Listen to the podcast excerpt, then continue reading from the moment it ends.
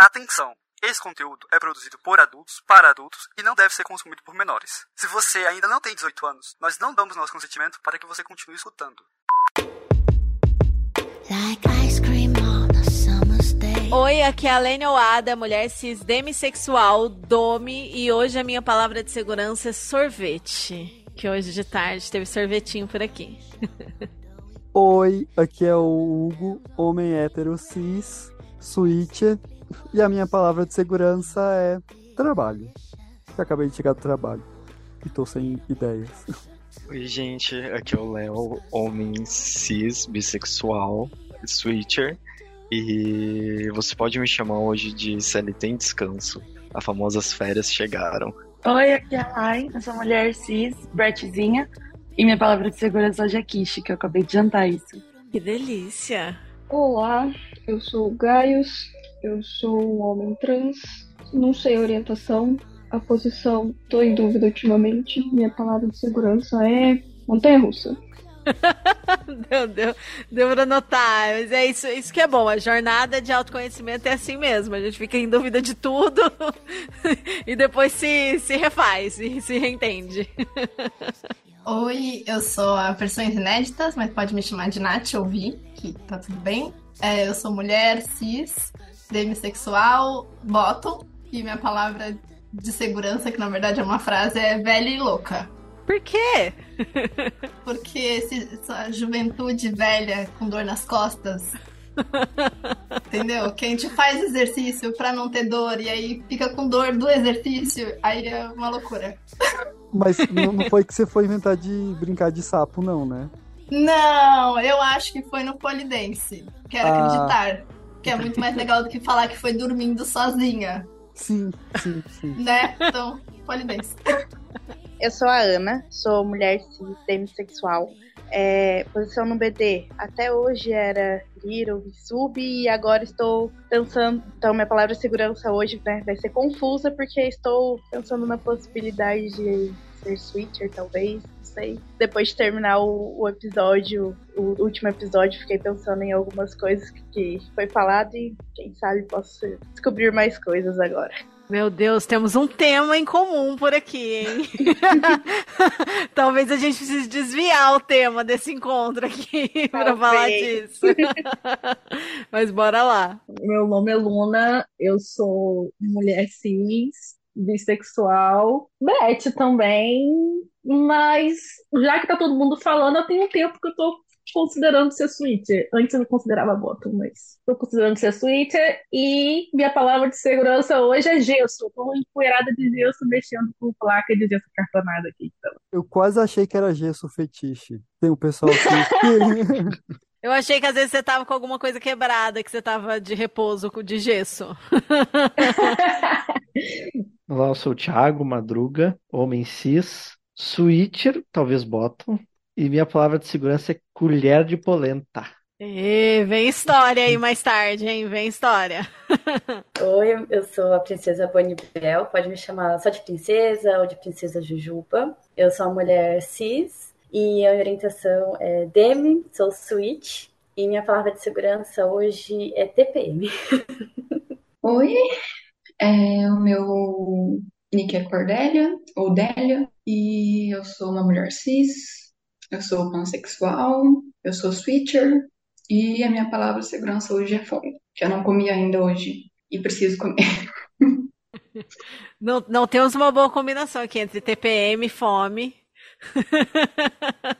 Eu espero que, que vocês fiquem bem, vocês fiquem mais tranquilos vocês, e que você mate a fome, porque senão pode ser pouco complicado aqui. Você já, já sabe que você vai jantar, Cordélia? Já tá com isso encaminhado? Já. Ai, que bom. Que bom.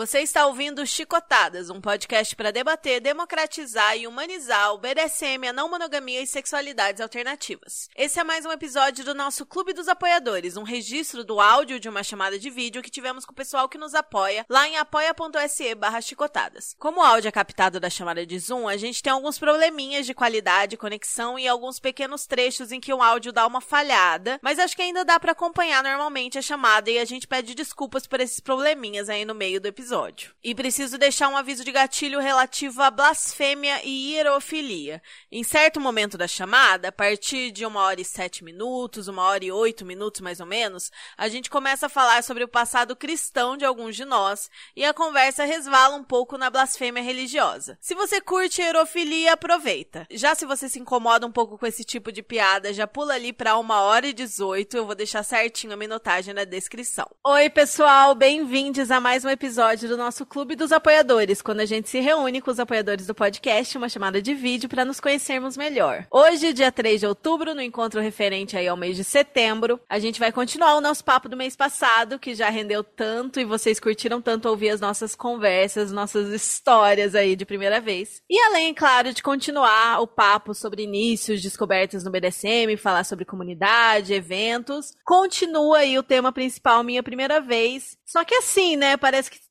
tá surgindo aqui outros temas. Então, se alguém quiser falar aí sobre, sobre dúvidas sobre ser switcher, não ser switcher, talvez a gente possa falar um pouco sobre isso aqui também, que acho que tá sendo uma questão em comum aqui do pessoal, né? Se apresentar pode ser meio difícil demais. Quem tiver aqui vai poder contar mais algumas histórias de primeira vez na jornada no BDSM, como foi quando a gente descobriu nossos desejos, quando encontramos a comunidade, primeiro fetiche, primeira sessão, primeiro evento, né? Primeiro uso de algum instrumento, cada um pode escolher aí a história da sua preferência para contar. Eu quero dar as boas-vindas a todo mundo que tá aqui com a gente. Vou citar de novo os nomes de todo mundo: Thiago barra Madruga, Nath barra Versões Inéditas Ouvi, Ana, Léo, o Hugo aqui do podcast, Stubborn Lai, o Gaius, Princesa Bonibel, Cordélia e Luna. A Luna e o Léo acho que não vão falar muito hoje, vão estar tá mais assistindo, não sei se eles vão chegar a contar alguma história, mas eles se apresentaram aí no comecinho para caso as vozes deles aparecerem, vocês reconhecerem quando isso acontecer. Vocês ouviram aí os nicks e as vozes de todo mundo e eu vou incluir os arrobas do Insta de quem permitir depois. E é por causa dessas pessoas e de outras 50 que nos apoiam e acreditam no nosso trabalho que o Chicotadas pode continuar existindo. Você quer participar do encontro encontro do próximo mês, dá uma olhada lá em apoia.se barra chicotadas para entrar no grupo do Telegram e saber mais sobre nossas metas e recompensas. Eu quero aproveitar para agradecer aos nossos apoiadores Premium, Baiana que mora no Japão, Senhor Lorde de São Paulo, os Cherries, a Lai e o Sir Cherry de São Paulo, Lani de Campina Grande, Cadelinha Anônima,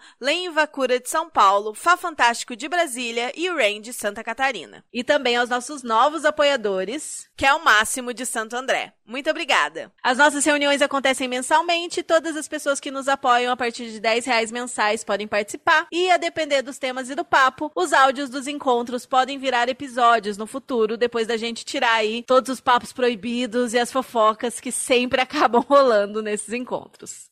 Eu vou pedir para quem está participando aqui pela primeira vez para se apresentar melhor para a gente, contar da sua jornada, como descobriu o BD, como encontrou chicotadas, o que te trouxe até aqui, tudo mais. Tiago, você quer começar? Ah, de cara, sim, pode ser.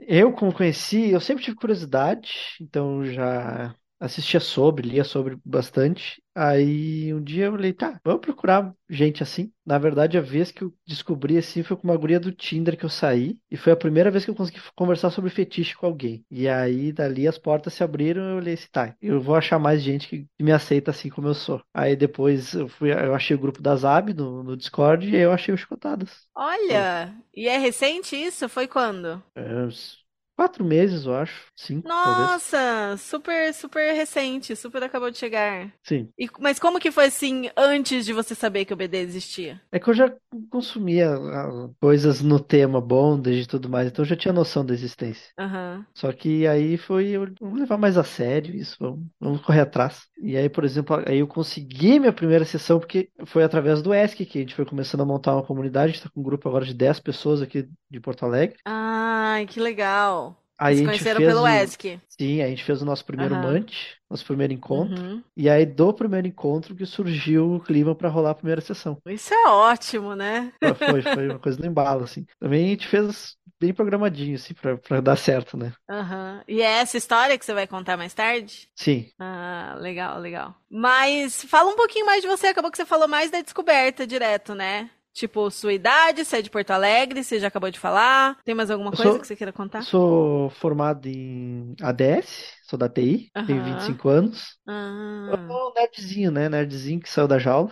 ADS é o quê? É Análise, desenvolvimento de sistemas. É TI, é TI. Mexer em TI. impressora, arrumar impressora. A audiodescrição é que ele tem um banco de Corsa é, e, um, e um volante no fundo do quarto dele.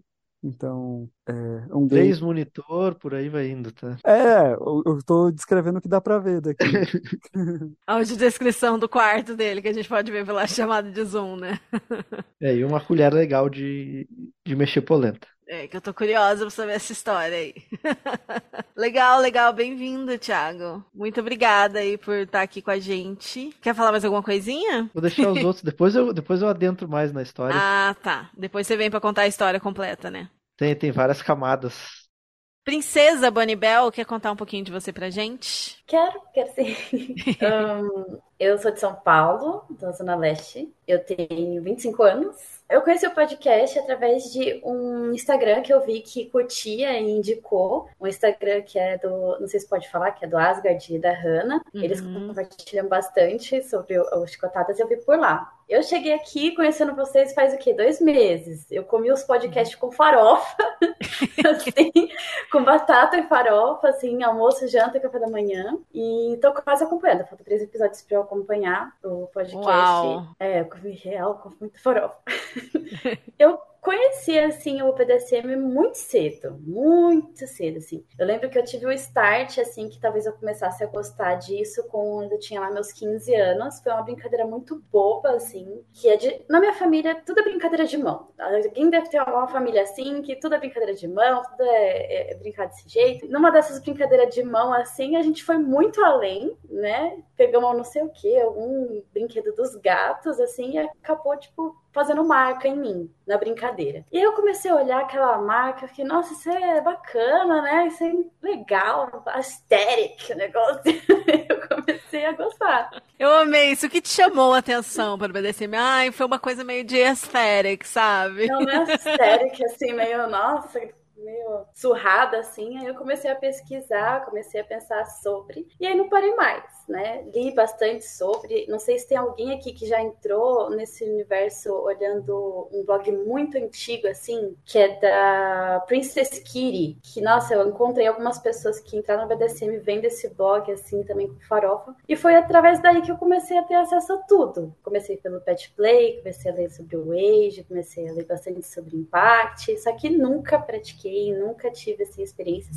Porque, apesar de ser não monogâmica, eu tive um relacionamento com a Nilha, estou num bem longo. Esse parceiro ele não curte esse tipo de coisa. E como eu sou dele, eu não tinha interesse em, em nada e não tinha nada que me desse assim um despertar de desejo até eu conhecer minha namorada, minha atual dona. E aí tudo começou.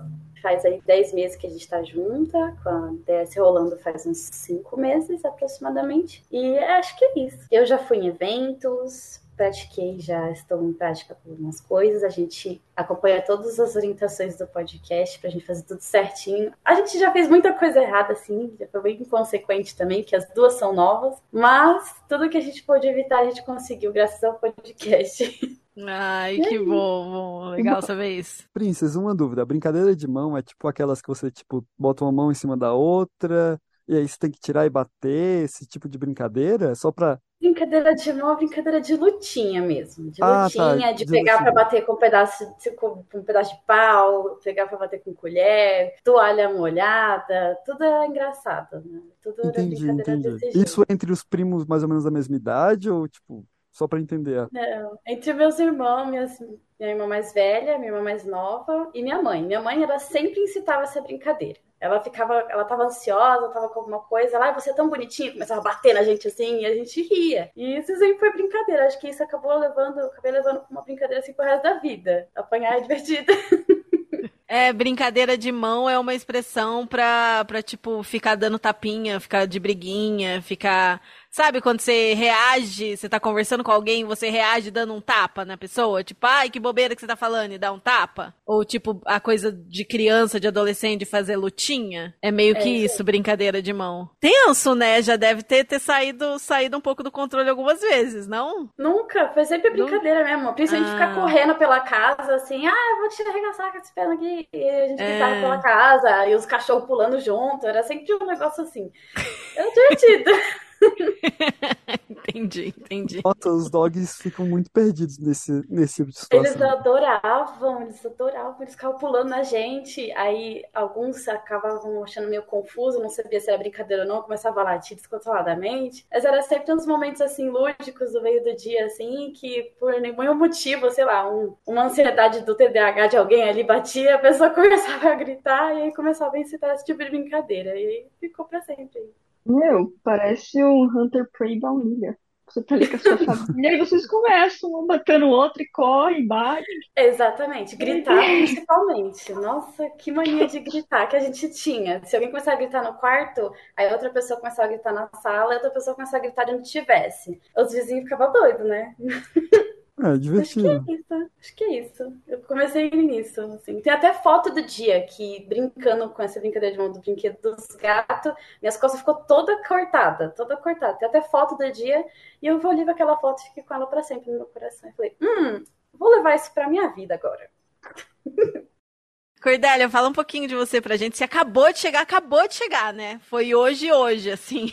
Começou a apoiar, já chegou aqui na chamada. Eu tenho 25 anos, eu moro no noroeste do Paraná. Eu conheci o podcast porque o Gaius me apresentou. Eu sempre, desde adolescente, eu lia romances eróticos. E eu, às vezes, lia algum livro que tinha aquela, aquele baunilha apimentado, ou uma coisa meio BDSM, e eu super curtia, gostava, mas nunca imaginava que, tipo, aquilo, aquele era um interesse, além da fantasia. E aí eu fui descobrir que era, era um interesse real da minha vida uns dois anos atrás. E foi aí que eu comecei, que eu entrei nesse mundo do BDSM. Acho que é isso. Eu resumi bem, mas se tiver mais alguma coisa pra perguntar, pra responder, eu não sei. Acho que é isso. Você tá em alguma comunidade? Conhece mais gente? Como é que funciona? Então, faz um tempo que a gente estava tentando entrar em contato com mais comunidades. Aí a gente é, conheceu algum um pessoal aqui por, eh, pela região. Estou conhecendo cada vez mais, sabe? A comunidade está aumentando, está sendo bem bacana. Que legal, que legal. Bem-vinda.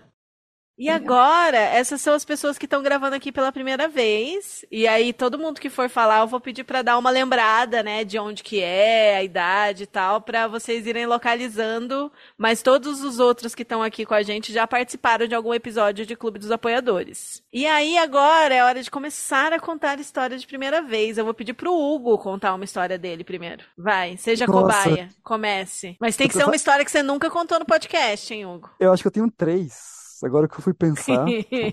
escolha, escolha. Não sei que sejam muito curtinhas. Olha, eu não vou contar o que foi exatamente essa primeira vez.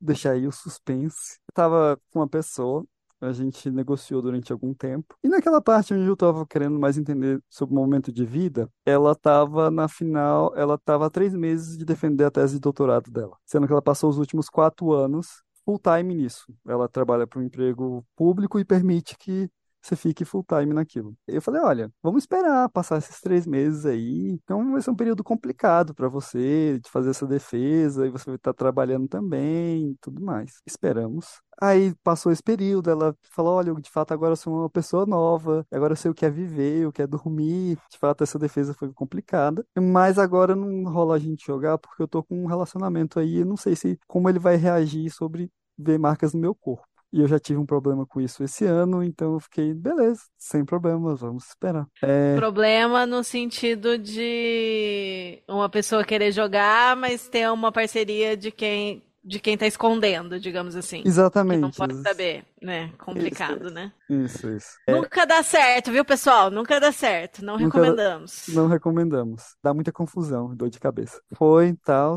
esperei, falei, agora, bora, bora, mas eu vou viajar das férias. Acabou que seis meses depois a gente marcou, a gente começou a sessão, eu acorrentei ela, a gente já tinha como ela já tinha feito algumas coisas em relação a estar amarrada, eu achei que deixar ela totalmente presa tava ok. A ideia era dar um menu degustação de, de instrumentos, assim, para ela entender o que como ela sentia com relação à dor. Então lá, prendi, acorrentei ela muito bem acorrentada, bem, bem presa, mãos e pés. Tô batendo. E aí a pessoa vira para mim e fala: Hugo, tô ficando tonta. Eu vou lá, cato a chave, começo a tirar a- as mãos dela primeiro, e eu vejo que ela se segura na estrutura. Quando eu vou para tirar a corrente dos pés, ela desmaia em cima de mim. Então, sim, essa foi a primeira vez que alguém desmaiou em cena. Ai. Por sorte, ela desmaiou por cima de mim. Se ela tivesse desmaiado para trás, não sei o que teria acontecido. Lógico, deu aquele, aquele gelado todo de de que diabos está acontecendo. É, logo depois, ela meio que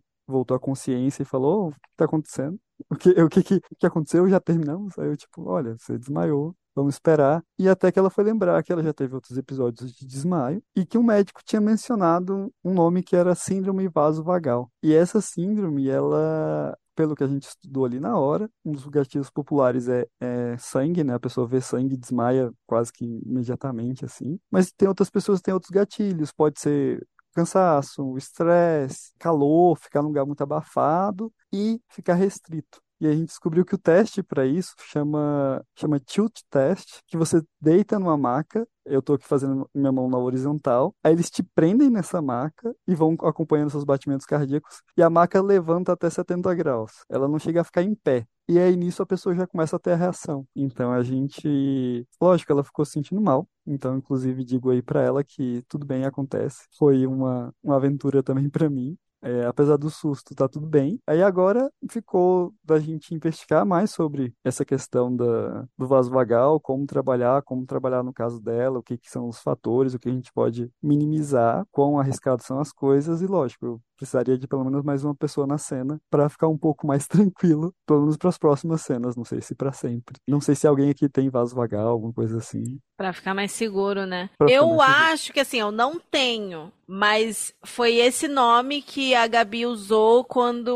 uma uma amiga desmaiou depois de doar sangue, que é aquilo, né? Eles pedem pra você não fazer esforço, pra você ficar tranquilo naquele dia e tal. E a gente tava prestes a tomar chuva, então a gente correu pra chegar no lugar coberto mais mais rápido, e aí deu uma certa fraqueza. Eu fiquei um pouco mais fraca também que eu tinha doado sangue no mesmo dia, só que aí pra ela ela já tem tendência a pressão baixa. Eu acho que é muito isso, tipo, pessoa que tem tendência a pressão baixa e acontece algum desses elementos, entendeu? Não sei se, se é especificamente, pai, eu tenho síndrome vasovagal. É, é um negócio que pode dar naquelas condições. Então, essa minha amiga desmaiou depois de doar sangue fazer esforço. E no último verão, quando eu tava na cidade dos meus pais, eu tive uma situação assim de, tipo, ter passado muito mal na minha menstruação anterior, ter perdido muito sangue. E tava muito calor e eu não tô acostumada, que eu moro em Curitiba, né? Então eu tive fraqueza assim de quase desmaiar várias vezes. Mas não de desmaiar totalmente. Mas seria isso, né? Tipo, se a situação é um pouco mais extrema, a pessoa apaga de vez, em vez de só dar aquela fraqueza, aquela tontura, aquela bambeada, né? Sim. Tipo, sim. eu nesse verão aí teve várias vezes que eu tava ou, ou meio de levantar rápido, de trocar de, de posição muito rápido e de dar aquela tontura ali da pressão baixa com calor, enfim. É bem importante ter em mente a, a sua tendência, né? Tanto a pressão baixa quanto a pressão alta e as condições ali, porque já foram inúmeras as situações que a gente conhece, que a gente já passou, já ouviu falar. Inclusive você, né, Hugo, já teve uma situação de pressão baixa Sim, durante sim. sessão, né? E Mas, é uma é- coisa que é. é bem frequente de acontecer. Agora, desmaio, desmaio deve ter sido aterrorizante quando aconteceu, né? Os primeiros dois segundos que aconteceu, você passa a vida inteira na, na, na cabeça, né? Eu tava fazendo sessão com autorização do meu chefe no meu lugar de trabalho. Mas explica como que é seu lugar de, local de trabalho, Hugo, pro povo não achar que é um escritório.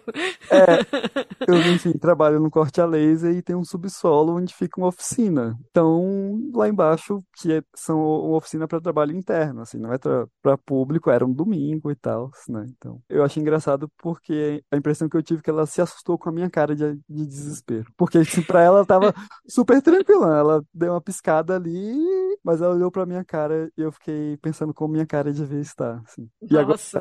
é, outras primeira vez rapidinho. Eu testei vacuum bag, achei divertido, mas é meio trambolhesco, assim. Pelo menos a gente tinha uns, uns sacos lá e entrei no saco, liguei o aspirador. É legal, prende bem. Você acha que o, trambolho e o, e o volume e o trabalho pra fazer não compensa a sensação? É, eu acho que não. Pra pessoas com, com pinto, não sei se teria tantas outras coisas pra fazer. Eu fiquei pensando com a pessoa presa ali. Porque a pessoa com vulva você bota um vibrador. Teria, pensei nisso, pelo menos, né? Mas eu acho que a graça desse tipo de coisa é justamente a restrição, você ficar 100% preso, né? E me surpreende você não achar tudo isso, porque você gosta muito de, de restrição. Sim, sim, não, eu gostei Porque da é um, é um tipo de. É um, restrição, mas é porque é um tipo de restrição diferente, né? Um negócio assim. intenso, a impressão que dá, pelo menos.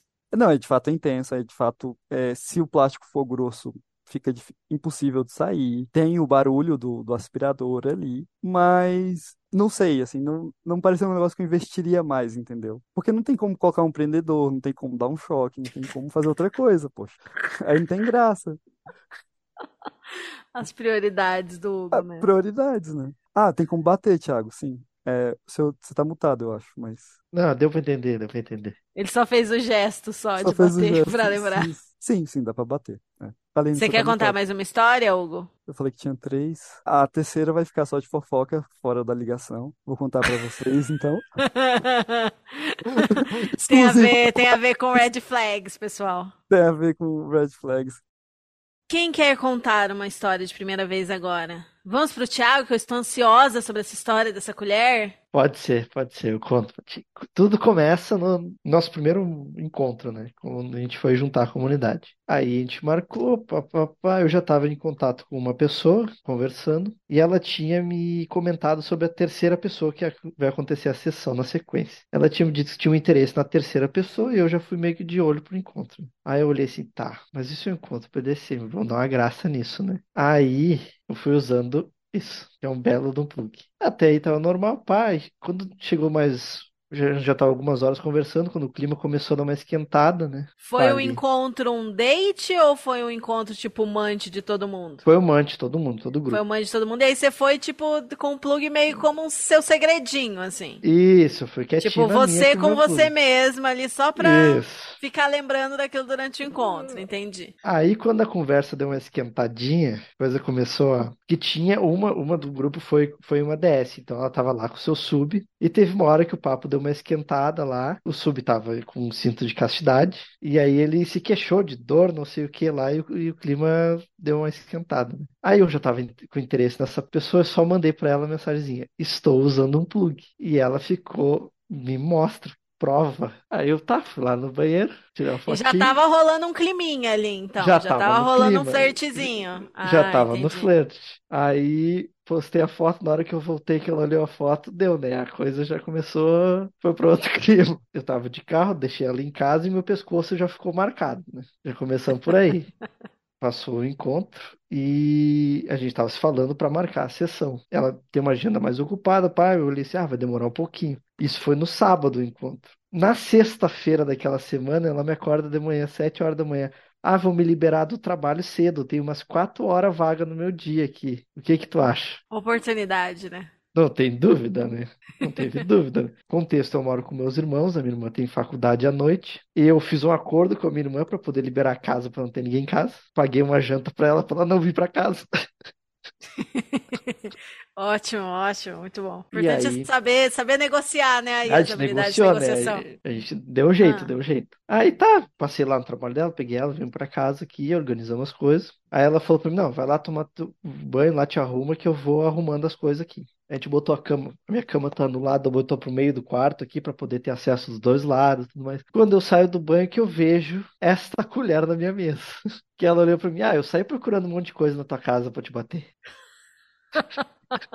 Aí a gente começou a sessão aí no início, obviamente a gente já fez um acordo, a gente conversou Ah, é? Como que foi essa negociação para a primeira sessão? Assim, a gente sabia que por ser a minha primeira sessão, ela já, ela já tem experiência, ela já tinha feito várias, assim, tipo. E a gente falou, não, vamos fazer algo mais light, assim, a gente pegou, a gente olhou assim, tá, vamos fazer um pouco de spanking, podo e um pouco de anal que eu gosto. Então, assim, aí a gente fez assim, ah, vamos botar só os três por enquanto e vamos fazendo e vamos sentindo o clima da coisa, como é que tá indo. Boa, boa. Aí a gente foi começar, ela só me deu uma opção daí. Escolhe qual das duas que tu quer começar. Aí eu falei, tá, vamos começar com o Aí ela começou, primeiro com a mão e depois com a colher. Aí aí? essa essa, essa colher foi bem dolorida. É. Aí, num dos momentos que ela deu uma. Ela tava numa sequência assim de um lado, daí do outro. Aí, por exemplo, teve uma hora que ela deu uma bem forte, eu. Ai, aí ela olhou pra mim assim, ai não é palavra de segurança, e deu mais um.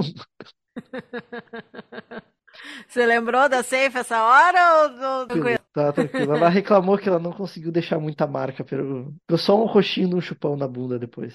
Hum, não fica marcado muito fácil, certo? Não, eu custa esquentar bastante. Descobri na prática que, que custava bastante esquentar. Isso é triste, né? Porque depois, quanto mais você apanha, menos marcado você fica. Porque a bunda vai É, ficando dif- calejada. Aí, se não marca no começo, então. É, Difícil. dificilmente, dificilmente marca. Mas aí foi bem divertido. Aí depois a gente foi pro Podo, pá. Nunca tinha feito Podo na vida. Foi, foi, tacamos Podo loteria. da- Primeiro ela lambeu meu pé, depois eu lambi os dois dela. Foi, foi uma loucura. Olha, que Foi um legal. fervor. E como que foi sua experiência com podolatria? Você acha que, que você se identifica ou que é só uma coisa a mais? Eu acho que pelo menos a primeira vez a gente dá uma experimentada nas coisas. Não vou dizer que não, que sim. Então, tipo, foi bem interessante, mais por ver o prazer dela do que, por- do, do que por mim. Ver a reação dela era bom. Ah, sim.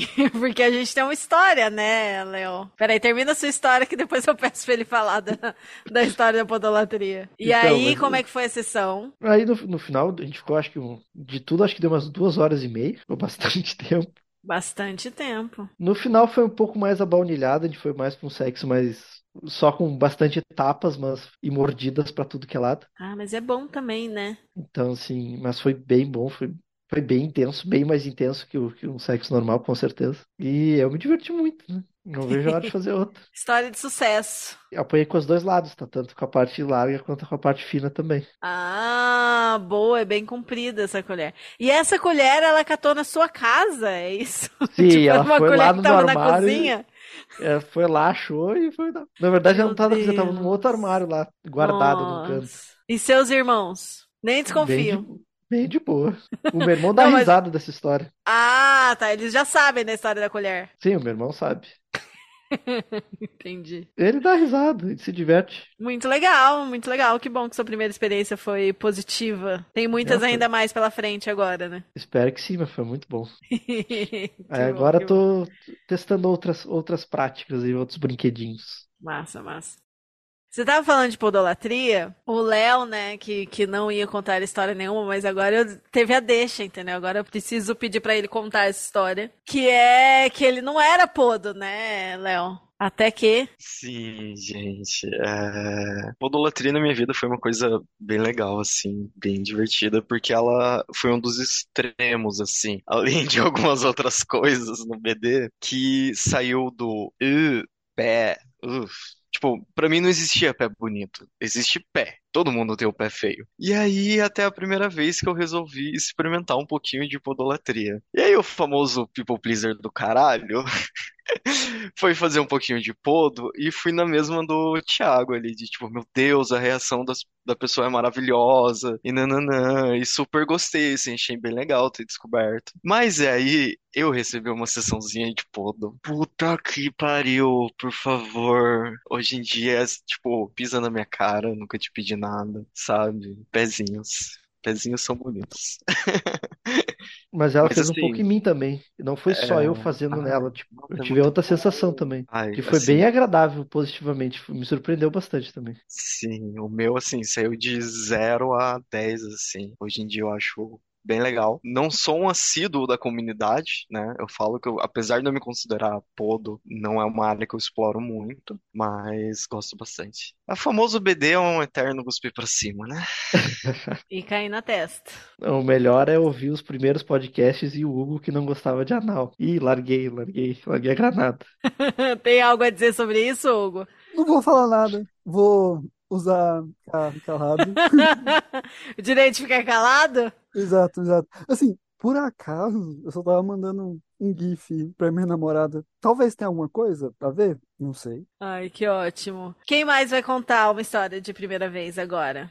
Vai, você quer contar uma história de primeira vez pra gente? Não, eu tava, eu tava agora exatamente pensando qual história que eu ia contar, porque eu nem lembrava que eu tinha contado alguma coisa da- naquele primeiro de todos, né, que eu vim. E eu já contei do início, assim, que foi muito paralelo com o que o Thiago falou, de que a primeira vez, primeira vez do BD foi tipo conhecer alguém, indicação de amigo, não sei o quê, e ser muito Tinder, assim, ser totalmente aérea. E eu ia contar essa história. Daí agora me veio na cabeça que eu tava tipo, mas eu já contei essa história, o que que eu vou contar? Mas aí eu lembrei que essa semana, literalmente agora, assim, com um pouco de contexto, né? Eu sempre fui a pessoa do. Não, mas eu não sou little. Tipo, eu gosto de uma, de uma pelucinha aqui, de não sei o quê, mas, tipo, não é pra mim. Tanto que, mais ou menos, sei lá, um ano atrás, quando o, o Cherry postava mais no, no Instagram dele, era muito uma coisa, tipo, de ele ter até uma hashtag, assim, de qualquer coisinha ele postava o que eu tava fazendo, hashtag não é little. E vi umas quatro, cinco amigas minhas falar, tipo, amiga, pelo amor de Deus, se assume. E eu ficava, tipo, não, pelo amor de Deus. Daí, agora, fechando o, o- a pitada de contexto, né? Eu tava viajando semana passada pra Goiás, num resort, e tava coisa de 38, 40 graus lá. E eu tinha uma das minhas tarefas era beber água. Eu mandava foto da garrafinha cheia, daí depois mandava foto da garrafinha vazia. E teve uma vez que o mandou um, ai, boa menina. E isso me deu um negócio, assim, mas eu nunca falei nada. E eu fiquei, ah, obrigada. Só que aí aconteceu umas coisas familiares lá, etc. E eu tive uma síncope nervosa, assim, liguei pra ele chorando. E eu tenho um- uns históricos de família, assim, e era uma viagem de família, né? E ele falou pra mim, mas calma, tá tudo bem, eu cuido de você. E saiu do fundo, assim, eu não sei nem da onde saiu, tipo, um obrigada dele. E foi a primeira vez, assim. Daí ele ficou quieto, eu fiquei quieta. E a gente ficou na ligação, tipo, uns segundos, assim, tipo, tá, o que que a gente faz com isso que acabou de cair na escola? E passou, a gente tipo, voltei pra cinco nervosa que eu tava tendo, deu um estalo assim, de não, mas eu preciso reclamar agora da minha família. Daí passou, isso foi o quê? Quarta ou quinta-feira. E eu voltei no domingo. Daí no domingo eu cheguei aqui e teve toda uma treta de, de atrasar voo, etc. Eu cheguei, era pra ter chegado oito da noite aqui, eu cheguei, sei lá, meia-noite. E ele tava me esperando na porta. Parece que tudo que tava preso, assim, sabe? Saiu, assim. E rolou uma sessão incrível, assim, de, de, de age play, assim. E saiu do nada, assim, nunca a gente ter conversado, assim. E foi muito legal, muito mesmo. É, Mas é uma fofoca muito recente, então eu ainda não sei o que eu vou fazer com tudo isso, se, se, sabe? Eu sei que eu não sou da chupeta, eu sei que eu não sou do, do, do desenhinho, de pintar, não sei o quê. Mas tem um negócio, sabe? A ser explorado aí, que tá bem legal, assim. Próximos capítulos. Próximas reuniões eu comento mais. Por favor. Nossa, essas histórias são, são muito legais. E é, e é geralmente muito do nada mesmo também, né? Eu tava, você tava contando história, tava todo mundo com uma carinha assim, tipo. todo mundo animadinho ouvindo, porque é, é bem isso, né? Eu acho que, inclusive, já temos um episódio gravado sobre Age Play, que talvez saia, seja o próximo, talvez seja daqui dois episódios. Muitas vezes, quando a pessoa se descobre muito do nada, tem muito a ver com isso de estar num lugar que pode ser vulnerável, né? Que pode ser cuidado, que pode se permitir dar esse, esse poder de cuidar pra outra pessoa, né? E é uma coisa que é tão rara a gente se permitir ficar confortável nesse lugar, né? E acho que com as foi- ferramentas foi- do BD a gente se descobre nesse, nesse lugar, nesse espaço. Sim, eu acho que foi muito uma coisa de, de ter essa pressão, entre aspas, de todo, toda a vulnerabilidade que eu tava e de estar passando por coisas, assim. E era uma coisa que sempre tava lá e parecia que eu tava numa autonegação, assim, até. E, tipo, precisou juntar todos esses gatilhos, entre aspas, assim, né? E só, só aflorar, assim, eu não, não consegui nem sequer pensar e, e bloquear, assim, sabe? Eu acho que foi mais nesse quesito, assim. Que seja uma, uma jornada gostosa aí, divertida. Ai, muito obrigada. seja Já legal tá essa sendo, eu espero que exploração, essa melhore. descoberta. Aham. Sim. Total, total. E, e lembrando aqui, né, pra quem tá ouvindo, que a Lai e o Cherry estão juntos há dois anos, é isso? A gente tem dois anos de TPE e a gente tá junto há uns dois anos e meio, é. É, então eles já tem muita negociação feita, muito, Sim. muito aprofundamento de relação, né? Quando ela fala, nem conversamos sobre, foi um negócio Sim, assim é, é. espontâneo, tinha muita coisa por trás também, né? Não é uma coisa assim do nada. Sim, e já tinha, e já tinha também a, a pesquisa sobre, sobre Ed Play já feita, etc. Já, eu lia muito sobre isso para tentar me entender. E eu já tinha entendido que era um bloqueio pessoal, assim, que eu só nunca tinha assumido nem sequer pra mim mesma. Eu falei que foi do nada, mas foi do nada no momento, assim. Mas se for parar pra pensar em, em negociação, essas coisas, eu sabia que era uma coisa que ele gostava. Ele tentava explorar isso em mim, a gente já tentou fazer no passado, assim, coisa de mais de ano. Assistir um, um filme da Barbie, assim, sabe? Esse tipo de coisa, num dia que eu tava triste. Pensando hoje em dia, seria um rolê muito legal, só que eu acho que eu não, eu não tava pronta naquela época pra isso. Eu acho que era mais nesse quesito, assim. Então, tipo, o ter sido do nada não foi tão do nada. Assim, né? Um processo que eu já tô levando há mais de, sei lá, um ano de aceitação. A primeira vez que ele usou essa hashtag que eu mencionei, eu acho que a gente nem tinha o perfil do Charles Play, do Charles Playroom, né? No, no, nos nossos pessoais, assim, acho que faz mais de ano, acho que faz um ano e alguma coisa. Essa é a primeira vez que ele usou essa hashtag, assim, por exemplo. Então é uma coisa que, que vai, que foi, foi Uhum. fermentando quase. Sim. precisou de um, só de um estopim, assim, pra, pra sair. Muito legal, muito legal. A próxima pessoa da minha lista aqui é o Gaius. Você quer contar uma história de primeira vez pra gente? Eu tenho uma memória muito ruim, então eu não tenho história de primeiras vezes, eu não lembro quando foi a primeira. Quer dizer, na verdade eu lembrei de uma, mas eu vou deixar pra lá, porque enfim. Mas é, é muito semelhante que a Lai tava falando disso, porque eu descobri um pouco uma faceta de Derek que eu achei que eu não tinha. Eu cuspi pra cima enormemente, porque agora eu fico cogitando e tentando aceitar que eu me interesso por certas práticas que não são de um dominador, que são da parte do bottom. E pra alguém que é uma mente tão fechada e tá estático por anos, uma década, mais de uma década nisso, tá sendo uma coisa meio esquisita. Isso tá vindo de alguns meses, de algumas semanas pra cá, a questão do Little. Não é Little, também não é nada de chupeta, nada. É ser mimado. É ser, ah, eu não quero mais ser adulto, eu quero ser um garoto agora.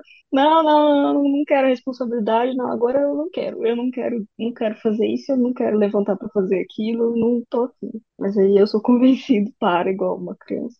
Mas não tinham elementos. Tinham elementos persuasivos, porque foi feito num contexto em que ou eu estava me relacionando de uma forma baunilha, ou ainda tinha algum elemento, mas quase nunca, de dominação. Aí isso, junto com a montanha russa, fica vindo na minha cara, que eu tô revendo muitas coisas, é outra que fica aqui. Mais longe ainda é o body worship, que esse daí tá sendo o mais difícil de todos, de perceber que eu tenho vontade de fazer certos contextos, não com todo mundo. E é muito esquisito. É muito esquisito se dar espaço para descobrir algumas coisas. É muito difícil se aprofundar em, porque isso não entra só em elementos do BD, entra em elementos nossos, de, do que eu creio, do que eu não creio, do que eu gosto, quem sou eu agora que eu acho que eu gosto, ou eu tenho certeza que eu gosto. Quem sou eu agora? Quem eu era? Como que isso aqui não tinha florado ainda? Como que não? É, foi o momento? Não foi o momento? Foi a pessoa? Não foi a pessoa? Então, essas coisas estão rodando na minha cabeça. Foi isso que no início eu fiquei. Ah, qual é a sua orientação sexual? Ah, eu não sei. Porque no BD eu não me importo. Só não aconteceu de vir na, na vida baunilha. Qual a sua posição? Eu também não sei. Eu tô pensando nela. Ela é um top pra Switcher? Ela tá no meio caminho? Mas é isso. As coisas novas estão sendo de autodescoberta. Mas é legal isso, né? Esse processo de exploração, de se permitir. Mas com certeza, quando a gente tem a tendência a ter uma mentalidade mais rígida, e, tipo, é assim que funciona, é um pouco mais difícil, né? Pode ser um- uma fonte de um certo sofrimento a gente descobrir, explorar e se entender em mais lugares, né? E por mais que a gente tenha essa mentalidade de, ai, no BD, é viver a vida, viver a vida sexual livremente, sexualidade livre, se explorar, se divertir, muitas possibilidades e tal. Muitas vezes a gente mesmo se coloca num, num- numa Num caixa, se eu sou isso, eu só posso ser isso, né? E Sim, tá sendo, tá sendo difícil, porque a rigidez te traz frustração em tudo que não dá certo, em tudo que foge do status quo. Então Sim. está sendo interessante, porém terrível ao mesmo tempo, essa lutinha interna. De, ah, que legal. Ah, não, não, não, não, não, não quero. Mas, no fim, ah, no BD é sexualidade livre, mas a gente continua sendo pessoas, né? Não tem sim, como sim. separar. Não ainda vai tem influência de um monte de coisa que forma quem a gente é, né? Muita. Não tem como fugir. Mas é isso. Espero que as coisas se desenvolvam para um lado positivo. Sim, É. com certeza.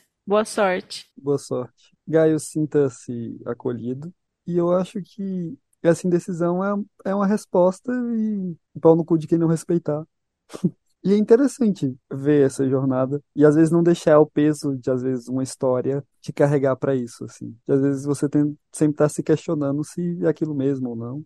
Então, obrigado por compartilhar a sua história. Gostei bastante. Então, aí para isso. Sim, é importante falar disso, né? Nem sempre a jornada que a gente está explorando, que a gente está vivendo, nem sempre é só gostoso e confortável, né? A gente também precisa lidar com alguns desconfortos, com algumas frustrações, mas com certeza é pro melhor, assim. E, e jornada de autoconhecimento é isso, né? A gente meio que acelera e intensifica essa jornada quando tá dentro do BD e tá vivendo todas as possibilidades, tanto do BD quanto da não monogamia, né? Eu acho que dá uma. coloca ali uns, uns, uns estimulantes nessa jornada, né? A gente vai para uns lugares que podem ser doloridos, mas que com certeza acabam sendo pro melhor no final. Boa sorte aí. E obrigado por dividir com a gente. Nath, quer contar um pouquinho de uma história de primeira vez sua? É. Você tá na montanha russa também? Tô. Ah. Mais ou menos. Porque, assim, eu ainda prática, prática mesmo, de ver, de alguma primeira vez, eu ainda não tive. É muito mais aqui. Um, um baunilha mais apimentado, rola algumas coisinhas que eu fui descobrindo e fui é, colocando na relação e tal, e tem funcionado muito bom. Mas aí você vai descobrindo outras coisas, aí vai puxando. Eu adoro seus conteúdos. São incríveis. Tem clareado e perturbado muita coisa, e aí, ao invés de sofrer por estar muito fechada, eu tô totalmente disponível. Não tô cuspindo pra cima, eu tô mais aqui, vem aí, vamos ver, vamos deixar para se preocupar lá na frente, quando tiver alguma coisa de fato para se preocupar, mas Tá ao mesmo tentando, tempo você tá tentando não sofrer por antecedência, é isso? é o que funciona e não funciona, porque Uhum. ansiedade, né? Tem muitas coisas acontecendo por aí, é Tem, isso? tem, tem, É, tem. muitos processos. É, eu ainda tô na Ah. parte de achar uma comunidade, de achar alguém aqui perto. Aham. Tá difícil. Agora eu ia perguntar aí de histórias de primeira vez, mas por enquanto você tá- só tá tendo histórias de primeiras frustrações também por aí, né? É. Mas tá tudo bem, não tô com pressa, né? Vamos com calma. Cada coisa ao muito- seu tempo, né? É, já tem muitos surtos aqui que eu tenho que lidar, então vamos fazer direito. E onde que você tá mesmo, caso alguém esteja ouvindo aqui, seja da mesma região que você? Do litoral de São Paulo. Do litoral de São Paulo. Tá complicado de achar gente aí perto, né? Tá complicado. Tá, então vai estar seu arroba lá e se alguém se identificar e, te, e morar próximo, né? Sim, por Entrar favor, em me chamem. Chamem ela. Ana, e você, tem alguma história de primeira vez pra contar pra gente? Eu tava pensando nas minhas primeiras sessões ou nas primeiras coisas assim, eu não tenho nada muito de diferente.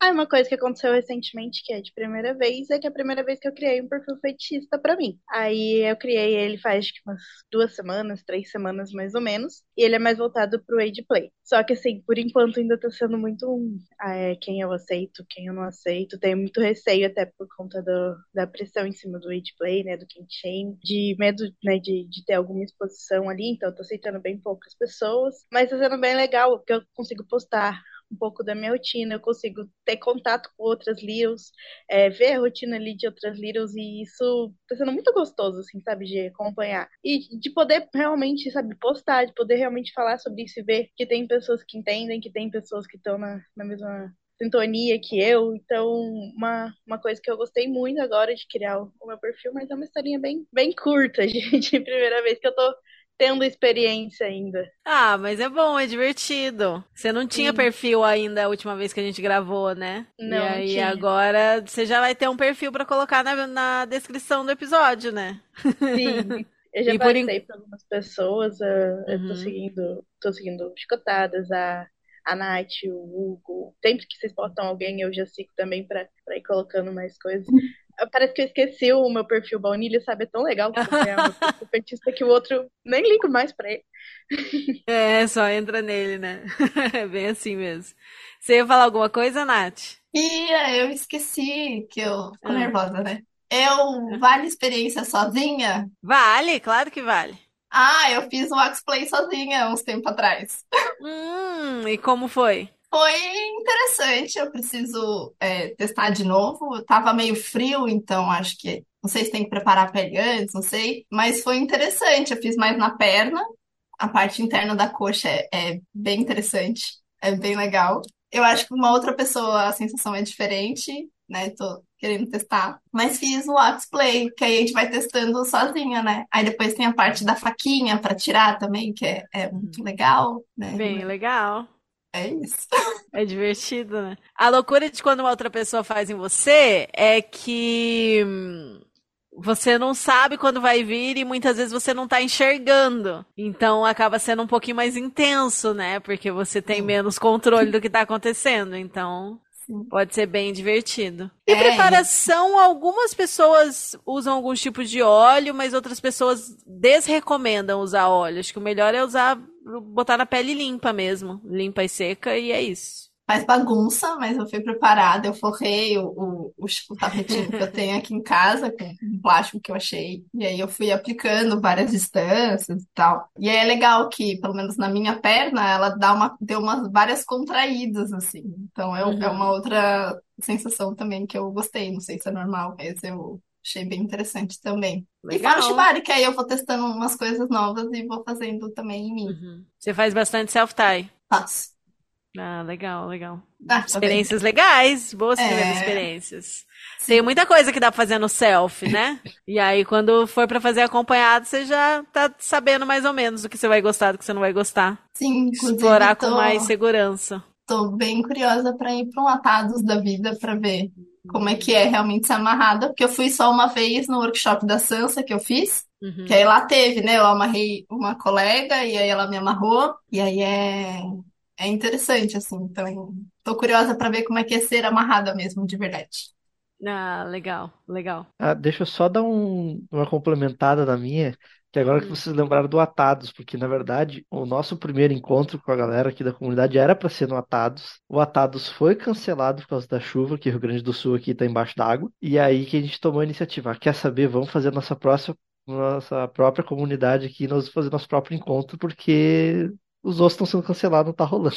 Foi É assim bem isso, bem isso. Às vezes a gente tem que se virar e fazer, porque aqui em Curitiba também vive chovendo, né? Então, desde que a Ravena assumiu o Atados, tá sendo ótimo, porque ela nunca cancela. Se tem chuva, ela muda para um lugar que é coberto e aí vira um mante. Então, se, se é um dia de atados, a gente pode reservar a data que sabe que mesmo que chover, ainda vai poder encontrar o pessoal e trocar ideia, sabe? Óbvio que aí é num bar, não dá pra gente se amarrar num bar, né? Mas dá pelo menos pra trocar ideia, ver o pessoal e tal, em vez de simplesmente nem acontecer o rolê porque choveu, né? Porque, sinceramente, aqui eu acho que, tipo, metade dos atados chove.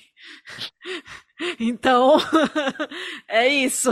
Tem que ter uma alternativa, porque senão, em vez de 12 atados no ano, vai acontecer 6 só. E olhe lá, se a gente tiver sorte. Princesa Bonibel, você tem uma história de primeira vez pra contar pra gente? Eu fiquei pensando aqui, enquanto eu vi, acho que eu tenho uma, uma história que dá pra contar. Ah, eu, fiz- eu tive muitas primeiras vezes recentemente, porque comecei o relacionamento com a minha namorada e a gente tá dentro do BDSM e curtindo as coisas. Eu não esqueci de falar, eu namoro ela e namoro o namorado ainda, tá? Há 10 anos e ela também. então, eu tenho esses dois pra conversar sobre isso. Eu sempre tive muita vergonha do pet play, porque eu já tentei em uma situação brincar com isso ou conversar sobre isso e sempre recebi aquela negativa porque eu estava no lugar errado, provavelmente conversando com pessoas não muito abertas a isso. E aí surge algum comentário ou outro meio assim, e a gente acaba se fechando aos pouquinhos, né? A gente vai olhando, vendo a reação das pessoas com isso e vai ficando mais pequenininha dentro dessa vontade nossa. Então, sempre comigo eu tive muita vergonha. Eu tive muito, sempre tive muita vontade de soltar o bichinho interior, fazer arte, aprontar, sabe, ter esse momento lúdico. Só que eu sempre me segurei muito para isso. E a minha dona sempre via isso. Desde o começo me via nesse espaço, assim, que eu tinha essa vontade, ficava indo até a beirinha e voltava. E até a beirinha, assim, aí quando ela interagia comigo, tentando me trazer para esse espaço, eu voltava. Eu já saía. E aí ficava, ficou nisso por uns bons meses. Recentemente, não sei porquê, acho que eu tava mais à vontade com ela, não sei. A gente tava iniciando ali um momento que a gente ia ter uma sessão, ela tava sentada no sofá e eu tava no chão. Aí eu tava no chão, eu apoiei o queixo assim no, no joelho dela. Aquilo já começou a dar aqueles gatilhos, já comecei a querer me abanar, o rabinho, eu comecei a querer ficar meio assim, mas normalmente eu ia dar quatro passos para trás e ia ficar na minha. E eu fingir, tipo, toda a compostura, não, sou apenas uma bottom agora, não tem pet aqui. Só que ela foi chamando, né? Ela foi interagindo comigo, foi fazendo carinho na cabeça, conversando comigo. Eu comecei a ficar não verbal, eu comecei a pensar, hum, será que dá para fazer isso agora? Será que dá? A gente tinha conversado muitas outras vezes sobre, lido sobre é, dinâmicas. Ela já tentou dar comida no potinho, eu comi escondido, eu não conseguia deixar ela me ver comendo no potinho. Mas nesse dia eu deixei acontecer. E pra desgraça dela, eu sou muito arteira. sou muito arteira. Aí eu comecei a brincar com ela de morder, principalmente porque eu não me identifico com cachorro ou gato, eu me identifico com uma raposinha. Então eu comecei a morder, brincar de puxar a mão, e puxar roupa. Aí eu comecei a querer subir no sofá, comecei a querer derrubar as coisas, eu comecei a querer rasgar papel e ela atrás de mim tirando tudo da minha boca. Não, não pode, tira a mão daí, tira, tira isso da boca, não pode engolir isso. E começou a brincar desse jeito. Comecei a querer morder a planta e ela me pegou que nem um bicho assim, eu fiquei assim pelo colinho, com as pontinhas na frente. Pra mim pareceu que foi só meia horinha nisso, né? Eu me soltei de verdade. Claro que teve vários momentos que eu olhei assim para ela esperando um olhar de reprovação ou de estranheza. E eu só via sorrisos, eu só via ela consentindo, eu sabia ela à vontade, feliz de estar me vendo naquele espaço finalmente. Que ela esperou por muito tempo para isso acontecer, ela estava muito ansiosa, talvez mais que eu para isso acontecer. E eu fui me soltando cada vez mais. Na minha cabeça foi só meia hora, mas passou acho que foi umas duas horas e meia que eu fiquei naquilo. Ela me ensinou truques, ela no meio da, da play assim, ela, meu Deus, deixa eu pegar na internet, o que, que eu posso ensinar para você? Como é que eu ensino a raposa a sentar, parar de morder as coisas? ela dando em tilt assim, mas ela me ensinou várias coisas, vários comandos não verbais pra gente brincar e eu fui depois saindo do space devagarzinho, começando a fazer mais alguns sons assim, mais falar. E quando eu voltei, me bateu um negócio tipo, eu não acredito que eu fiz isso. Olhei no relógio, passou duas horas e meia. Eu, meu Deus, aonde que eu viajei? Para onde que eu viajei? Essa foi a minha primeira vez, assim, brincando no Pet Space e eu tô apaixonada por esse espaço, assim, é muito gostoso, é muito lúdico. Eu me senti bem relaxada, não me senti julgada, foi perfeito. A gente quer brincar muito mais ainda com isso, vamos conversar ainda muito mais sobre como foi, né? Pra gente esmiuçar todas as possibilidades. E foi isso, a minha primeira vez brincando com o pet e foi muito divertido. Eu adoro aprontar, adoro derrubar coisas. Eu adorei roubar o petisco da mão dela, derrubar no chão. Foi tudo de bom. Gente, que história gostosa! Muito bom de ouvir, muito divertido. Ai, que legal! E é muito bom também esse desse momentinho de se permitir, né? De tipo de virar a chavinha. Ai, adorei ouvir, muito gostoso. Que legal, que legal. Que sua pet apareça muitas vezes aí ainda. Vocês possam explorar muitas, muitas coisas. Que gostoso. ah, eu posso fazer um adendo da minha parte? Pode. Diga. Quando ela tava contando o, o relato dela, foi ao mesmo tempo parecido e diferente do meu, assim, né? Mas acho que ah, esse sentimento de não ser julgado, sabe, ser abraçado, eu acho que é uma das melhores partes. Tipo, olhar para cima, assim, e ver que não tem um julgamento, tem uma cara de uma pessoa que tá com você e te ama e te aprova do jeito que você é. Nossa, é um sentimento muito gostoso, assim. A gente abraçada também. Só um complementozinho, assim. Sim, eu acho que isso é impagável. Você tá ali, você tá ali no espaço, você se tocar tipo, nossa, acho que eu fui muito longe nisso. Aí você olha pra pessoa e ela tá sorrindo, tipo, ela tá muito feliz de estar tá com você ali, ela tá realmente curtindo aquele momento com você. Ela não tá fazendo por você, ela tá fazendo com você. Ah, isso é maravilhoso.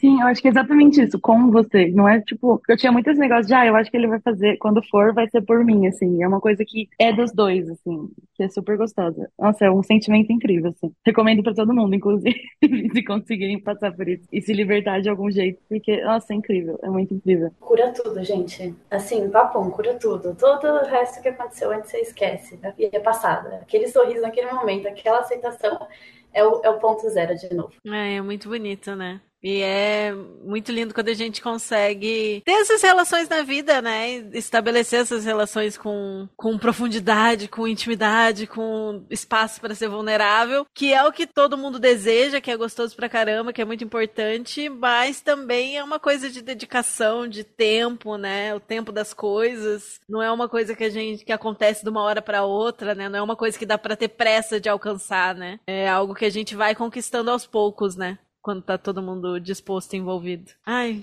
muito gostosa essa história de vocês. Cordélia, você tem uma história de primeira vez para contar pra gente? Eu fiquei aqui o tempo todo tentando descobrir qual primeira vez contar e tive várias primeiras vezes gostosas, boas, mas são histórias minhas. Aí eu pensei em uma que também entra nessa nesse tópico que tá todo mundo conversando sobre o pet play. Eu, no começo, quando eu tava entrando lá no BDSM e tal, me descobrindo, eu tinha um certo preconceito com pet play, com, com age play, e aí eu fui trabalhando isso ao longo do, dos últimos anos e tal. E quando eu fui fazer meu perfil Kink é, no Instagram, que faz alguns meses e tal, eu fui ver muito perfil de, de sub e tal, que eles mostravam sobre dog play e tal. E naquele momento me chocou um pouco e depois eu descobri e percebi que era algo que eu tinha interesse. E foi meio difícil, não, não difícil de aceitar, mas uau, que choque, nossa, mas que legal! E eu descobri esse interesse de, de que eu tenho de jogar como pet owner. E também recentemente eu descobri que eu talvez gostaria de experimentar também o Age Play como nome. E isso também foi um choque para mim. Porque são várias cuspidas para cima caindo, mas está sendo interessante essas descobertas. E é isso. Mais uma pessoa num processo de descobrir novas experiências, então, né? De entender aí uhum. o, que, uhum. que, o que, que rola. Entendi, entendi. Acho que todo mundo falou um pouquinho aqui hoje, né? É, alguém tem mais alguma outra história que quer compartilhar ou alguma pergunta que quer fazer para alguém que tá aqui, alguma coisa assim? Quero contar mais uma história. Conte. Eu tava falando no começo que eu estou confusa, né? Que então, minha palavra de segurança hoje é confusa. Porque eu tava ouvindo o último episódio, né? De, de Gang Shame lá e tal. E aí você contou como que você tava. Descobriu que você era dominador, que. Como que todo esse universo apareceu para você. Que o primeiro fetiche que apareceu para você foi o PEG. E aí eu fiquei. Hum, é uma coisa que eu penso. É um fetiche que eu nunca pratiquei, mas é um fetiche que me interessa pra caramba. Será? Daí eu comecei a pensar, tipo assim, que como eu com meu namorado a gente tá começando, nosso namoro, tipo, ainda é muito recente, né? São só seis meses e ele não tinha contato com o BDSM antes. Então, em vários momentos, eu, eu vou explicar para ele como que funcionam algumas coisas, ele pesquisa por fora, mas muita coisa ele vem perguntar para mim. E eu me imagino algumas vezes Tipo assim, pô, se eu fizer uma sessão dominando ele para mostrar mais ou menos como eu quero ser dominado, isso vem esperto uma certa curiosidade. E aí eu já pensei, putz, pode ser que não seja tão sub assim quanto eu pensei. Será que eu não sou só isso? E aí agora eu tô. Minha cabeça tá um turbilhão hoje. Foi tudo hoje isso, e aí eu já conversei com ele. Tive pouco tempo pra conversar com ele, porque ele chegou do serviço às seis, e aí seis quarenta já tava aqui, né? Mas aí eu conversei com ele e falei, olha, aconteceu isso, eu tô com isso na cabeça cabeça. Ele falou, ah, vamos tentar então. Vamos, eu acho legal. Vou fazer uma planilha aqui, peraí. e vamos ver o que vai rolar nos próximos capítulos. muito bom, muito bom. Arrasou. E você trouxe duas coisas que a gente trouxe nesse episódio, né? Eu, eu falei do pegging, que era o meu primeiro fetiche, e aí eu vi os vídeos e não me identificava, e aí com o tempo eu fui entendendo como praticar aquilo e como fazia sentido, e fui encontrando minha persona Domi. Mas a também contou a história de que ela sempre foi bottom, ela achava que ela era só bottom, mas aí ela começou um relacionamento e a pessoa falava assim: Bom, eu posso te dominar, mas você não quer me dominar primeiro para eu entender como é que funciona, para eu saber mais ou menos como fazer com você? E a pessoa também tinha interesse de explorar o lado bottom, né? Então você juntou bem essa história histórias, porque é isso, né? Se você tá aí achando interessante, talvez, explorar esse outro lado, acho que tem alguma coisa aí, tem uma Baby Dome nascendo aí. Sim. Esse fim de semana agora, que eu foi feriado na cidade dele, então eu fui passar vários dias lá. E aí a gente tinha ouvido juntos o episódio lá de Sensation Play. Aí eu falei, eu já tinha, antes né, de ouvir o episódio novo, eu falei pra ele, posso tentar em você? Ele falou, ah, pode. E aí a gente fez uma, uma mini, né, sessão de Sensation Play com, comigo, fazendo as práticas, e também já foi super legal. Então, né, eu acho que tem alguma coisa aqui aparecendo e eu tô bem curiosa pra saber o que vai dar. Muito legal, muito legal. Que seja bem gostosa a jornada de vocês. E que bom que vocês estão se permitindo, né? E que ele tá topando também. Porque eu vejo muito isso, assim, sabe? Às vezes, pra pessoa que é top, que começa como top, explorar o lado bottom, tem muito uma coisa de se permitir ser vulnerável, né? Se permitir não estar no controle o tempo inteiro, que nem sempre é fácil, né? E do outro lado, pra pessoa botam começar a explorar o lado top, ter uma coisa de tipo se empoderar dos seus desejos, das suas vontades, decidir que o que você quer é o que você quer mesmo, e você vai fazer o que você quer e é isso. E são processos diferentes, mas são processos que têm muito a ver com o crescimento pessoal de cada um, o autoconhecimento, né? Entender possibilidades do prazer e como você fica à vontade ali explorando a sexualidade, né? Muito legal você dividir isso com a gente aí. Que legal que o episódio, que nesse, hoje a gente tá gravando dia 3 de outubro, né? Saiu ontem, que o episódio já provocou essas flex- reflexões interessantes aí pra você. Nossa, de- desde que eu terminei o episódio, eu fiquei, Deus, falei, meu Deus, o que que tá acontecendo com a minha cabeça agora? Daí eu fiquei pensando, pensando, eu preciso conversar com alguém sobre isso. E a minha cabeça pilhando. Mas isso é muito, muito legal ter essas sensações de poder. É, é, é isso que é muito legal do BD, né? Que ter a liberdade de você não ficar preso numa caixinha só. Até então eu só me identificava assim, mas tá ok eu me identificar de outro jeito também. Sim, total. Se permitir experimentar coisas novas, né? Muito legal. Mais alguma historinha aqui pra gente? É que tu falou de pegging, Ah. aí pegging vem, vem, tipo, foi um dos primeiros fetiches que eu consegui conversar abertamente. E foi, tipo, o maior tabu que era pegging, né? Homem, cis, hétero, função, pressão social, tudo mais. Sim. E, tipo, contexto, eu participei mais de 10 anos em grupo de igreja. Então, assim, Acho que a maioria das pessoas nessa chamada, pelas reações que elas estão tendo. então, assim, Acho que temos Cara- várias pessoas de igreja aqui. carga bem pesada cultural. Então, assim, Não, parece Foi. um pré-requisito. Pra ser BDSM, tu tem que estar na igreja. Você cresceu na igreja. Você cresci, eu cresci na igreja, catequese, crisma, grupo de jovens, todos os encontros possíveis, retiros e tudo. Então, assim, aí tu começa a olhar e tu começa a entender, tá, eu vou explorar lá atrás. E aí tu bota o dedinho, aí tu começa a explorar, tu começa a ver que gosta e será que eu não tô errado? Será que pode isso? E aí até tu achar alguém que tu sabe que tu pode conversar, que não vai te afundar em culpa e julgamento.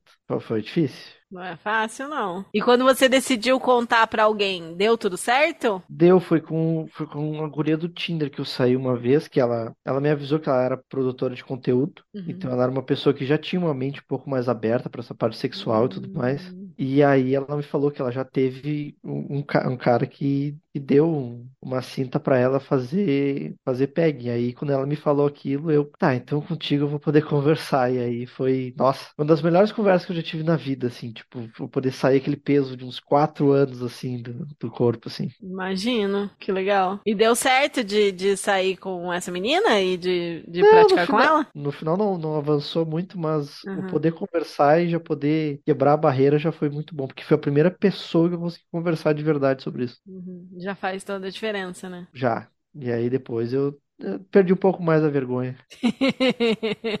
percebemos pela sua história, percebemos. Então, foi, vira a chave aí. Quando eu entro no negócio de cabeça, não- vamos com tudo, não tem meio termo. Você falando de coisa da igreja, eu tenho foto, não abraçado, mas tipo, foto com o Papa. Só pra. É nesse nível, assim.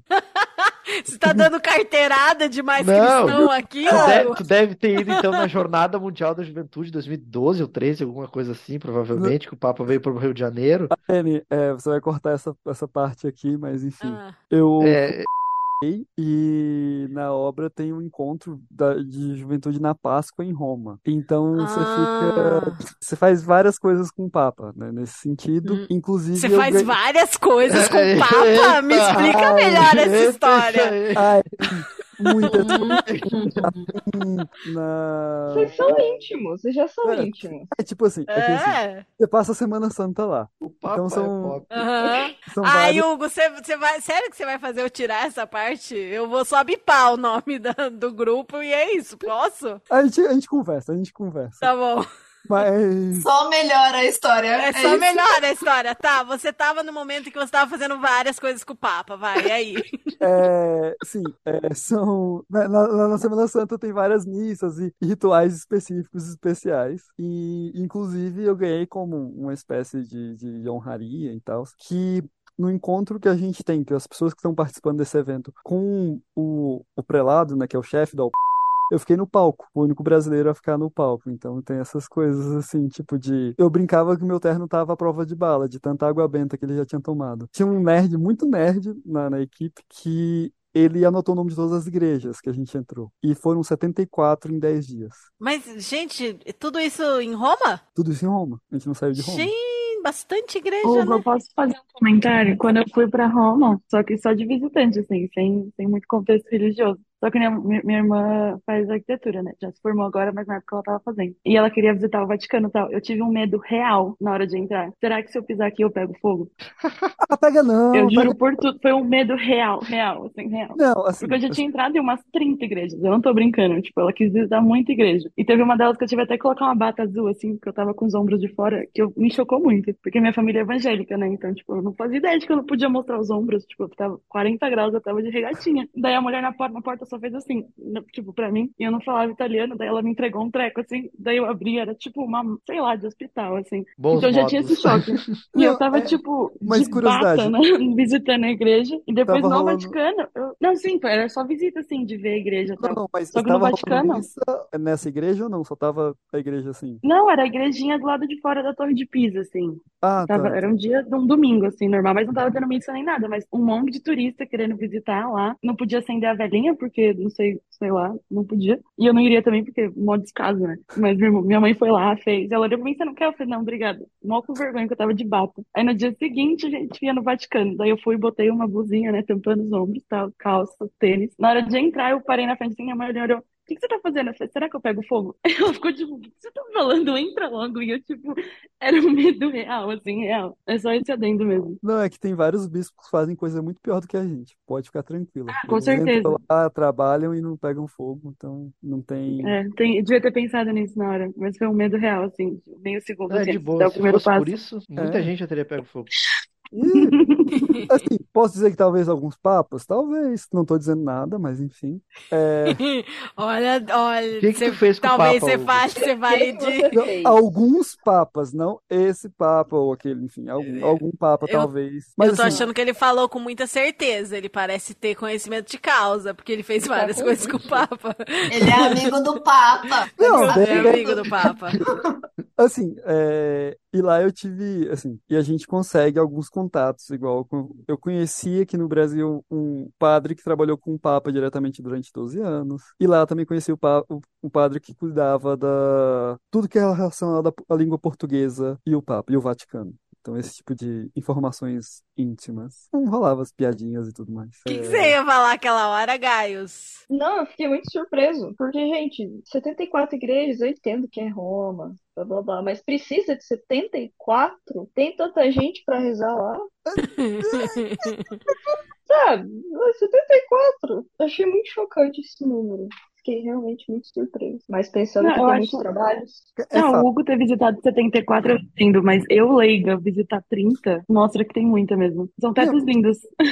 Não, Mas- são tetos lindos. E assim, cada um tem uma história. Sei lá, tem Nossa Senhora das Neves. Segundo conta o milagre, o cara falou: Ó, bispo, Nossa Senhora falou comigo e pediu pra fazer um negócio aqui. Ah, Nossa Senhora vai falar com você, seu pé rapado. É, ela falou, inclusive vai. E ela falou que é pra construir igreja pra ela quando nevar, mas era tipo maio, um mês que é quente. E aí nevou. E aí construíram a igreja Nossa Senhora das Neves. Sei lá, tem a igreja com o pequeno museu, a- as almas do, do purgatório. Tem outras igrejas assim. Eu vi a, a estátua que o, o escultor teria jogado martelo e falado parla, né? Que ela tava tão perfeita que ele só esperou ela falar e tal.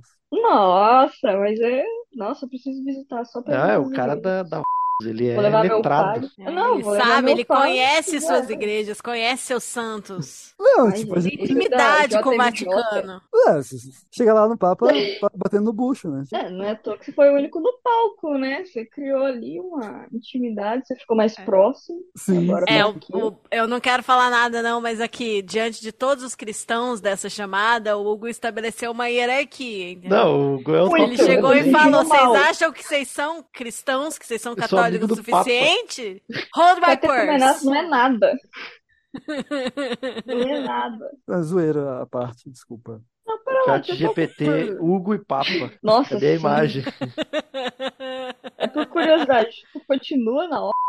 Não, não, não, não, não, não rola, né? Olha, se ele continuasse, ele estaria muito errado, na- no- Mas no- muito contrário. Mas não é, não é, não é. É, não Assim, é tanto, não é mas tanto. é. Eu já eu cheguei a conversar com um padre num- numa época, meu diretor espiritual, e falou: Olha, é seguinte, não dá muito trabalho esse negócio de amarrar enquanto vai fazer sexo? Falei, não dá, assim, tem que levar uma malinha, assim. Aí fora isso, não há pecado. Digo, Sim. Que você só transe pra reproduzir. E a luxúria? Não. Isso aí foi inventado depois, tá? Não tá na Bíblia isso aí, tá? Olha, não, não, não. Vai ser nesse Só sou Doug aí que lá eu vou atrás. acreditar a partir de agora. Não, não, não, não. Não é tão. Luxúria não Não, é só. A questão é que você tem que fazer Pra sexo procriar. pra procriação. Pra procriação Então, com uma pessoa se pra te ajudar, se pra te ajudar a procriar, você precisa de uns acessórios, o padre do valendo. Hugo permitiu. É recurso. Tá. É, mas aí não pode usar camisinha nem outros métodos de, de prevenção que não sejam naturais Isso. e tem que isso. gozar dentro. Detalhe. Tem que gozar dentro. Certeza. Péssimo. Eu, eu acho Dentro que dessas regras. dentro dessas regras.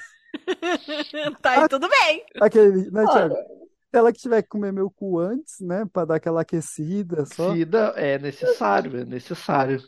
Eu, eu acho que não seria, não sei. Aí a Não. desculpa, por exemplo, se tu tá com uma gaiolinha, tu já diz, ó, segundo ele, eu tenho que gozar, tem que tirar, tem que soltar ele da gaiolinha também pra poder funcionar. Tu já usa desculpa pra te tirar do, das punição. Tudo é com o objetivo final de procriar. Exatamente. Mas é, A gente enfim. basicamente tá burlando as regras da igreja nesse chat. Como assim? Meu Deus, regras? vamos sair pela tangente nos É, alguém aqui, alguém aqui ainda tinha esperança de ir pro céu, segundo as regras cristãs? Ah, eu ainda tenho. Mas eu não tô fazendo mal a ninguém. Eu mantenho. As pessoas estão pedindo pra bater e apunhar. Não estão fazendo nada contra a sua vontade. Então, assim, é A gente tá dá tudo até certo. outra cara, né? Da outro lado É. Eu tava pensando, dependendo. Ah, eu tô só o seguinte. Lá já tava lá, teve que carregar uma cruz, apanhou, não sei. Ele fez isso de livre e espontânea vontade. Sinto que eu tô fazendo muitas blasfêmias, mas tá aí. É só interpretação. Mas vou dizer Pra é você que, tipo, switcher, né? Dá pra pegar assim- e tipo, ah, eu bati, mas eu vou apanhar também, eu vou pagar por ter batido. As mortificações diferentes, né? Mas, Hugo, fazer sessão não é o problema. O problema é a não monogamia. Aí sim, aí tu Não, vai aí, pega fogo. não, aí, aí vai, não, aí não, não entra. Não, aí você segue o Velho Testamento. Ou todo o Testamento. Você tem essa, essa oportunidade. As mulheres que se fuderam mesmo, Não, aí, calma, calma, jovens. Não é, não é assim. Não é assim, não, não é assim, não É, é assim, bagunça. Na igreja católica não é assim, tem as coisas mais ou menos arrumadas, não é tão assim. Ah, não, na atual. Mas se você É. for seguir a Bíblia, É, dá pra você comprar uns bispos aí, fazer um concílio e dar uma liberada nas na monogamia. Eu tô morando demais em Brasília, desculpa. Com os contatos certos, Com os né? E o contatos dinheiro certos, certo. os dinheiros certos. Falando com o Papa, tá- Você acha que aquela fumacinha que sai é o quê? Hum, eles queimam o quê? Hum, na, na escolha do Papa, né? Do nada, do nada, o papo virou uma análise da Cristã. igreja. Da igreja. É. a gente tá no país católico, isso acontece, né? É a reversão da culpa católica que vocês falaram no último episódio. É, olha só. Pois é, eu falei, eu tava quase no relacionamento de trisal, aí eu inventei de comentar isso com meu amigo da Opus, Uh. só pra ver a reação. Ah, foi proposital, não foi acidental. Não, foi pra ver a reação, tipo, a cara dele de julgamento, assim, eu olhei assim, eu tô feliz, e aí? E Me aí? julgando e você assim, ó. E aí? Ele, Felizão, ah, mas cara. sai disso aí, isso aí, isso aí é errado, isso não vai dar certo, não sei o que, não sei o que, eu, ah, foda-se. Melhor resposta. Ah, foda-se. Ah, foda-se. É, mas eu acho que e eu não monogamia traz muito isso. É o que que dá certo, o que que dá errado. Ai, gente. É verdade. Né? Eu sinto que eu venci na vida porque essa semana eu descobri que eu sou fofoca no condomínio. Aqui, pela uma menina da limpeza. Porque eu, de acordo com ela, falaram. Ai, gente, falaram o seguinte assim, ó. Eles estavam comentando sobre mim, porque minha namorada tá me namorando, que eu tenho uns pernão. Olha as coisas que eles ficam falando. Que tá, que ela tá namorando a menina dos pernão. A menina dos pernão. Aí tá. E que Não, calma, aí as tem uma outra pessoa. Pernambuco, eu acho que você tem que dar um bônus pra treinadora física, assim, pra cara da academia. É, porque. Mas é porque eu acho que é por causa da minha estatura, gente. Eu tenho 1,50m. Então tudo fica meio grande, se tiver um pouquinho mais de gordura em qualquer canto. Tudo parece que tá maior, mas não é não. Não, é Não assim, sei pra quem, bem, pra você. Pra mim Mas parece bem rápido, assim, continua. qualquer coisinha já. Aí eles estavam conversando sobre isso, comentando que eu vivo com minha namorada aqui no condomínio, a gente mora no mesmo condomínio, inclusive, e a gente vive junta, né, naturalmente, normal. Só que aí, numa dessas conversas entre eles, ela me contou que um outro funcionário chegou e falou assim, é, mas aquela menina lá, ela não gosta só de menina, não. Esses dias eu vi um rapaz subir e ficou o dia inteiro no apartamento dela. É o meu namorado, meu inferno! Enquanto, ela, enquanto a namorada dela tava trabalhando. Acho que você tá traindo. A gente tem muitas Aí histórias falei, de condomínio também. Ah. Gente, não, eu namoro os dois, eles sabem, não sei o que, não, não, não tô traindo ninguém, não, mas na, na cabeça deles eu sou a safada que faz polidense Sim. e que fica com o rapaz o dia inteiro lá quando a mulher tá trabalhando. Mas eles falaram pra você? Eu tava conversando com a menina que limpa aqui perto da- do meu bloco e ela comentou. Porque eu falei, meu namorado, minha namorada, ela, pera, você tem. Ela é ele? É, ela é ele? Não, não, são duas pessoas diferentes. Namoram duas pessoas diferentes. Ela, menina, deixa eu te contar, estão falando de você. Aí ela soltou. E foi. Tudo que falaram. Eu fiquei assim, chocada em Cristo. Eu falei, gente, eu só tô vivendo a minha vida. Mas legal isso na vida, eu sou fofoca do condomínio. Ah, Fornecendo entretenimento pras pessoas, entendeu? Exatamente, eu quero que isso fique pior. Eu falei pro meu namorado que a gente vai entrar os três de mão dada, sabe? Várias vezes, assim. Eu quero ele entrando de mão dada com ela. Eu quero deixar o negócio assim escarchado mesmo. Isso que eu ia sugerir. A fofoca melhora quando eles veem todo mundo junto e eles ficam tentando fazer a matemática mental. Tipo, quem que é o oficial? De quem que tá escondendo? E pior é que eu entro aqui de mão dada com amiga também. Tem uma amiga minha Uhum. que é muito amiga minha. A gente entra de mão dada, a gente fica se abraçando. Eles devem achar que eu sou uma vagabunda. Eu sou Nossa, mesmo. meus, meus porteiros aqui devem ficar muito confusos. Muito confusos.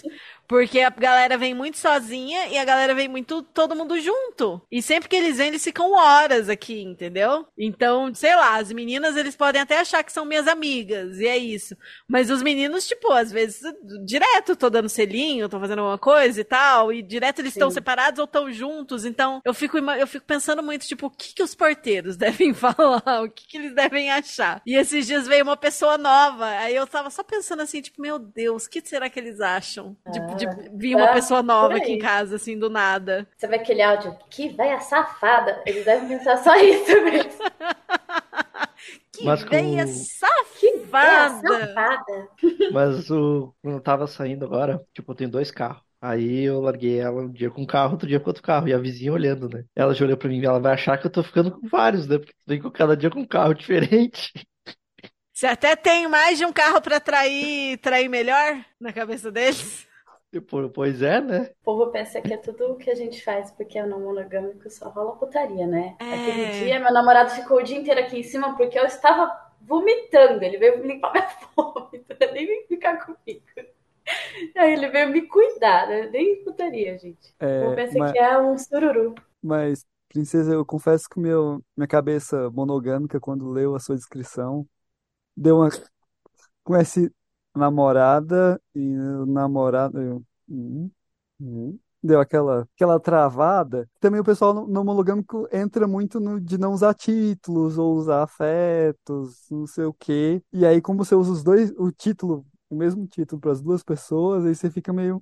É que depende, né? Cada um escolhe ali os títulos que faz mais sentido pras relações, que todo mundo fica de acordo. Acho que é muito parecido também com a última gravação. Quem que falou na última gravação? A Jaguar falou sobre a questão de que já tinha um namorado, e aí ia mudar o título, mas aí o namorado era namorado, não ia parar de chamar o namorado de namorado. Então acabou chamando a, a pessoa nova de namorada. E é isso, né? Cada um, cada um vê o, se faz sentido rótulos e qual o nome que fica mais confortável. Eu prefiro usar afetos, mas às vezes pra simplificar eu só falo, ai, meus namorados. Que é- não preciso ficar explicando o que, que é afeto. Porque você fala afeto, a pessoa faz a cara do cachorrinho, né? Oi? Quê? Que tipo, do que, que você tá falando? Como apresentar pra Exato. família afeto? É, é, acabou optando por falar namorado, né? Que já entende que tipo de relação que eu tenho. Você fala afeto, a pessoa, tipo, é seu amigo do peito, não entendi. Aí você tem que responder, amigo do peito e de outras coisas mais. É um peito pra cada amigo. É, mais ou menos isso.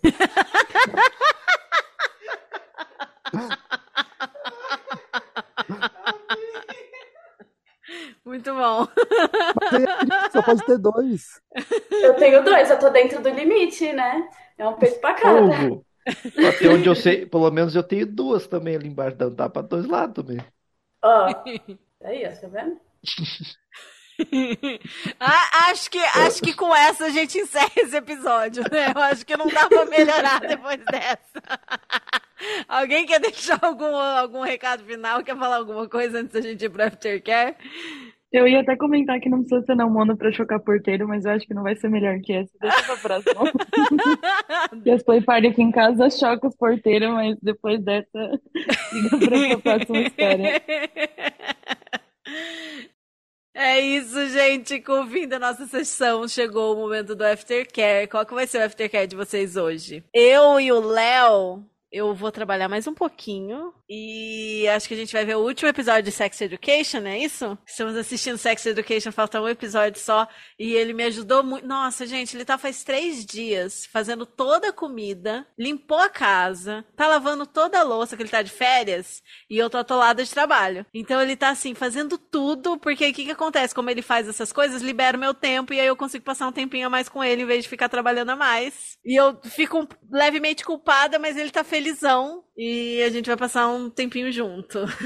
Depois de mais trabalho e sex education. Tá valendo a pena a terceira temporada? Sim, tá, tá pesadinha. Tá pesadinha. Tá falando de assuntos mais densos, assim, sabe? Assuntos mais pesados. Começou e eu tava assim, ai, que gostoso, sex education, adoro, que divertido, ai, que tesão, não sei o quê. Queria sentir tesão. Estou recebendo alguns traumas e revivendo alguns traumas. Tá, tá tocando em assuntos bem delicados, assim. Então, fica um avisinho de gatilho. Madruga? Ah, agora é hora de fazer a marmita, né? Que a vida baunilha bate, né? Marmita de amanhã ou da semana? Marmita de amanhã. Arroz e fígado. Olha, mas você gosta de fígado? Amo. Ah, então delícia. Eu, eu gosto também. Faz tempo que eu não como, inclusive. E o Léo acabou de fazer um barulho aqui do meu lado, que eu não sei se vocês ouviram, de quem gosta muito de fígado. Então, talvez seja um cardápio para os próximos dias. Nath, Eu vou jantar e dormir depois. descansar. Ana, Eu vou brincar com meus cachorros, que eles estão a mil por hora aqui no quarto pedindo atenção. E eu vou ficar com eles até eles cansarem um pouco agora. beleza, que gostoso. Hugo, Eu vou comer, jantar e dormir. Mimi. muitas pessoas que dormem cedo nessa chamada aqui. Gaios, Eu vou tomar um banho gelado, porque tá insuportável de calor aqui. sério? E, nossa, tá demais. Meus pais viajaram pra São Paulo, disseram que ele tava tão fresco. Meu pai falou, essa região é muito quente, não dá pra viver aqui. pois é, pai. Eu também acho. Então vai ser um banho gelado. E eu não estudei hoje à noite pra ficar aqui com vocês. Vou ver se eu dou conta de estudar uma horinha aí agora. E não vai também. Obrigado por nos escolher. Bons estudos e bom descanso. Cordélia, Meu aftercare vai ser ou sair com a minha uma amiga, ou se não der certo, porque eu tive que eu meio que desmarquei com a minha amiga pra poder estar aqui no encontro. Então, ou vai ser sair com a minha amiga, ou vai ser assistir uma série com abraçada no travesseiro.